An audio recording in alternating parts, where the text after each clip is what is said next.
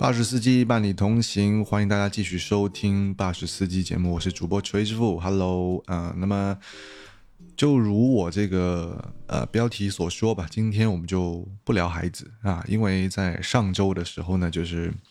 我跟我太太锤太，我们跟我的好好好朋友、好兄弟们，就是出去组组织了一次这个叫做露营的活动啊。首先我我是没有这个露营的，应该是没有吧？呃，野餐这种有，然后在一些海滩呐、或者是在这种比较以比较原生态的地方，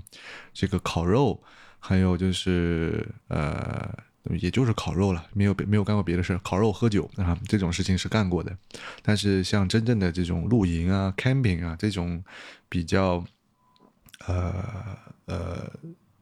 笼统或者说统集统在一起的这种事情，我没有做过。比如说自驾去到一个野外的地方去，呃，搭天幕，然后支支自己支炉子，然后这就就这一类的事情我是没有干过的啊。然后锤太在他读书的时候，他是天文社的这个这个社员吧，他有试过。跟老师还有同学们被组织过一次，就是去野外观星的活动，也算是一种露营吧。那么锤太有过这个经验，但他并不是实操的那些人。锤太是一个比较闲云野鹤的人，如果不需要他出场的时候，他就不要出场。啊，那么这次不聊宝宝，我们聊一下这个露营这件事情。那么，首先我的朋友他们是有比较专业的这个露营的经验，或者说他们是比较热衷于呃呃这两年这三年以来这种比较新兴和潮流的运动，他们都有去参与，包括他有这个滑雪运动的经验。他也有这种呃呃极限运动，包括小鱼板呐、这就这一类的经验，他都比非常非常热衷于这些活动。然后在今年吧，或者说从去年开始，他自己是呃有去露营，加上一些野钓，所以这次就机缘巧合组织了我们一帮人，大概十个人左右吧，去到了呃广东省惠州的一个算是非常。偏远的露营营地吧，因为是一个没有人看管的一个呃河边，也就是广东东江的岸边，在惠州境内的一个东江岸边，叫做东江日落营地。呃，我跟锤太这一次去的时候呢，还把自己家的车跟呃家里人换了一部车，换了一部 SUV 去开，因为在导航上看到有一些这种非铺装路面，包括河滩呐、包括一些。呃，泥泞路或者是土路比较多的地方，我们觉得小轿车还是不太合适啊，就有去开这部呃 SUV 去，因为有四驱脱困的这个这个考虑在，可能会对这趟行程有帮助。那么事实上也确实是有帮助的，因为在一些呃烂泥烂烂泥路，不好意思啊，烂泥路的这种这种。情况之下吧，呃，必须需要有这种脱困能力比较强的车，才能够行驶的比较顺畅，并且也不会对车的底盘造成一些损害吧。啊，这是比较重要的事情。然后其次，你说露营我们准备了什么呢？其实我们第一次露营没有准备太多东西。那么首先就是露营的这个桌子跟凳子，这个桌子跟凳子呢，就是那种桌子叫蛋卷桌，呃，凳子是那种呃可以折叠的小小的那种便携。鞋的露营椅，呃，这两样东西呢，呃，在市面上价格是有高有低，呃，大家按需购买就可以了。如果是想要准备去玩的话，那我建议自己还是准备属于你自己的桌子和凳子会更好一点，这样不会麻烦到别人，也不会在比如说吃饭或者是放置自己一些杂物的时候呢，显得那么局促吧，对吧？呃，这是我们这一次露营最最主要准备的东西了，已经可以这么说。因为天幕还有说，呃，食材、烧烤料，还有一些简餐的这种干粮，都是我们的朋友有去做准备。我们后续也是跟大家一起 A A 制付这样钱。那么在十个人的情况下呢，我给到了我们家，也就是说我们两个人一起的花销是不到三百块钱的。那么笼统的来算的话，也许这一趟露营在呃餐饮。这一块，我们总体十个人的花销也就是在一千二到一千三上下，平均下来每家不到三百块钱，我觉得其实蛮合理的。而且我们吃了非常非常多的东西，有非常多，大概有三斤的牛肉和一斤半的这个呃五花肉片，这是最主要的呃这个这个肉类，还有一些像鸡翅，还有像一些蔬菜，还有烧烤肠，就是这些东西是是呃叫做啊比较比较比较价格不是那么高的，最大头的当然就是肉类嘛，那个两个两个肉类。呃，其中有一款这个五花肉片在山姆购买，然后是七十五块钱就有一斤左右吧，的的非常大的量啊，我觉得也很好吃。后续我们也会回购回来自己，我们在家里也可以用平底锅煎着吃，非常好吃，非常香啊。还有就是像出去露营，因为你需要，呃，叫做呃生火，你需要有炭，你需要有炭，还有一个叫引燃纸，当然。打火机非常容易搞到，引燃纸加炭，然后加一个炭炉，就会造成一个灶。这个灶上面还需要加上锅，当然还有这种卡式炉，比如说放这种小罐的呃小罐的煤气，应该叫煤气吧，还是叫卡式炉？就是那样的一个小罐子。之之前大家打在家打小便炉，应该有见过那种有一个气罐，那个气罐加上一个炉子就可以就可以。啊，像一个小灶一样的，那这些东西都是我们朋友在准备，具体的价格和这个这个使用操作的话，我还在摸索中。如果后续我们有第二次、第三次的露营，我自己也会介入去准备，去学习这方面的知识。那么，呃，露营的话，其实是一件非常开心的事情。我觉得，首先第一点，真的是可以让你，呃，戒断。呃，电子产品是去到外面，确实你不太喜欢继续去看手机或者怎么样，手机更多就是看时间。我确实只用手机看时间，呃，长时间的没有去接触电子产品。其次就是呃。去到野外的时候，呃，也不太建议，就是大家还要用，呃，喇叭放歌，或者是用用用车上的，尤其是燃油车的车电去去放歌曲，因为很容易造成什么呢？一是造成环境比较嘈杂嘈杂，已经去到野外了，希望就可以，呃，享受野外带给你的这种恬静和自然这一份感觉吧，不要让这种城市都市的东西、工业化的东西再去。呃，介入和影响你的这个体验。其次就是燃油车如果一直持续的用电瓶放电播歌的话，会造成再次起火，想要出发回家会打不着火，会要找人借电，这是非常尴尬的事情。我们在露营地的时候，在晚上准备开拔回深圳的时候，就遇到过旁边营地的朋友来找我们接电，刚好我们两台车、三台车、两台车都没有这个正负极接电的装备。也不知道他们后续是怎么解决这个问题啊，这一点大家要注意。还有就是，嗯，去到野外，记住所有的垃圾，包括生火，包括呃碳，我觉得碳是可以留在原地，但确定要它是完全被扑灭的状况啊。其次就是所有垃圾，希望大家都要自己做清洁，是必须的，一定的。而且基本上在营地这里都会有一些的。呃，垃圾处理或者说垃圾集散堆的一个区域，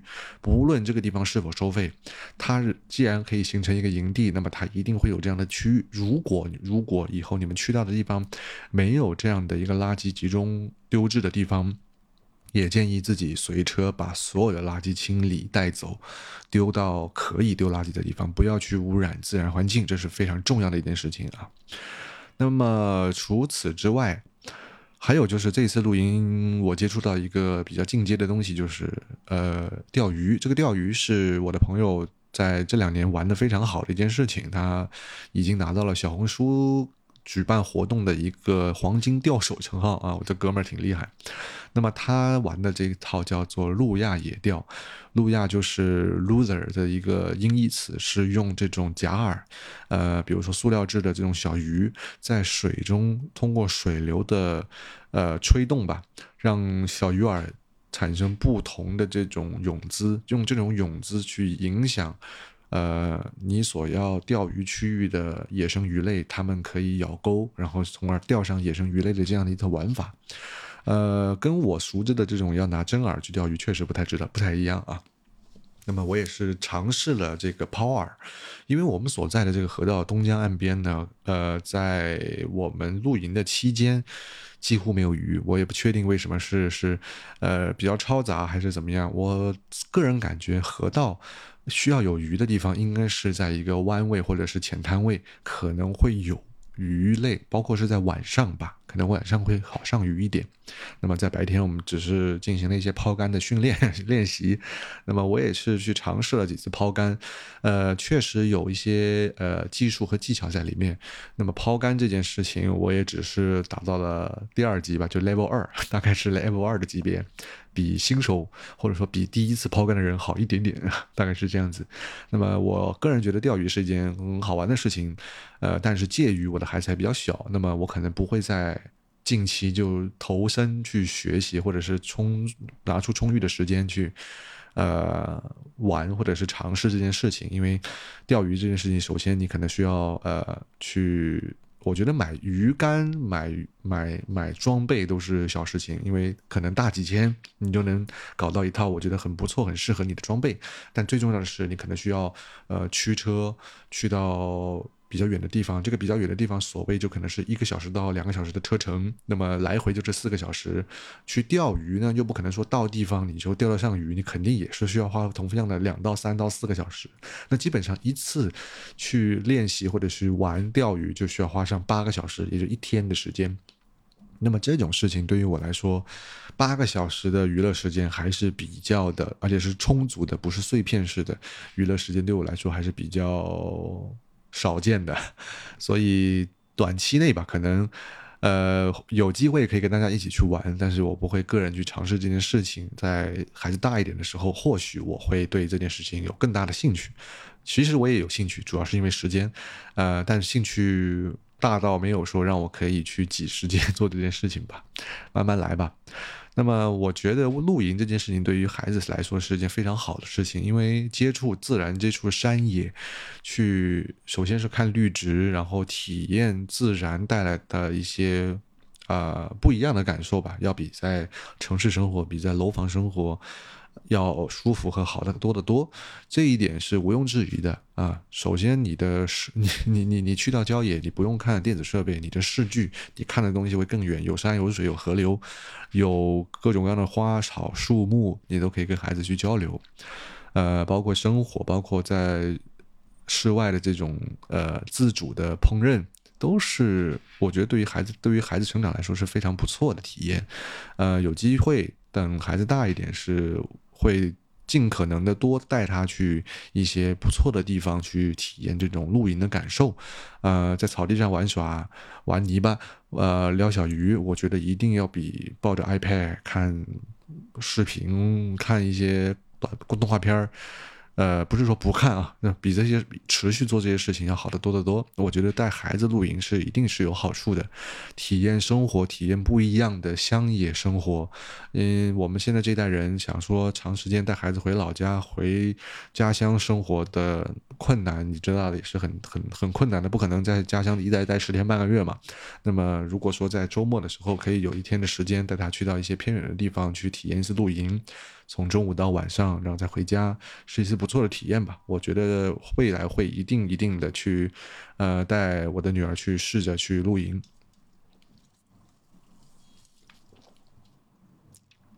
呃，那么还有一件事情就是，我觉得露营是否适合所有的人，呃，这件事情确实是因人而异，它不见得适合所有人，并不是说每个人的动手能力不一样，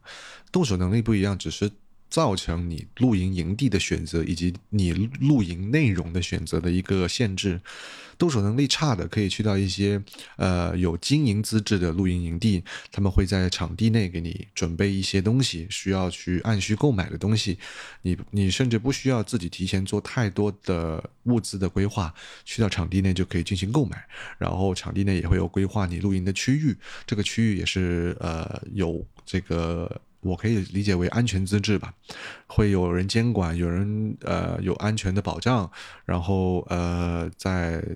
实操方面的话，你可能只需要自己亲力亲为一些很简单的事情就可以完成。动手能力强的话，就肯定像我朋友一样，可以去到一些比较偏远的地方，比较真的比较荒野的地方去露营。那么需要自己准备的东西会更多，但是会根据你自己的喜好来准备，这是呃见仁见智的。但是重要的一点，我觉得。露营是否适合所有人，主要是看大家的时间和精力的分配吧。那么，露营一定不是在城市城市里，一定会去到一些呃城市周边、郊区、近郊，甚至是呃跨市的情况都会出现。呃，那么如果是这样的话，就一定有这个长途车程的存在。那么长途车程就会考虑到呃有自驾的需求，自驾需求就需要时间的分配，时间的分配。那么一周你可能就需要一个一整天的时间会在外面。那么如果呃闲暇时间不够充裕的人，呃。如果选择频繁的露营的话，是非常辛苦和非常累的一件事情，因为开车也是一件非常耗精力的事情，并且在去露营的路上，呃，都是高速公路，都没有什么所谓的好看的景色，那么开车就是一件非常枯燥的事情，呃，这一点是很重要的。那么其次就是，对于一些可能对于，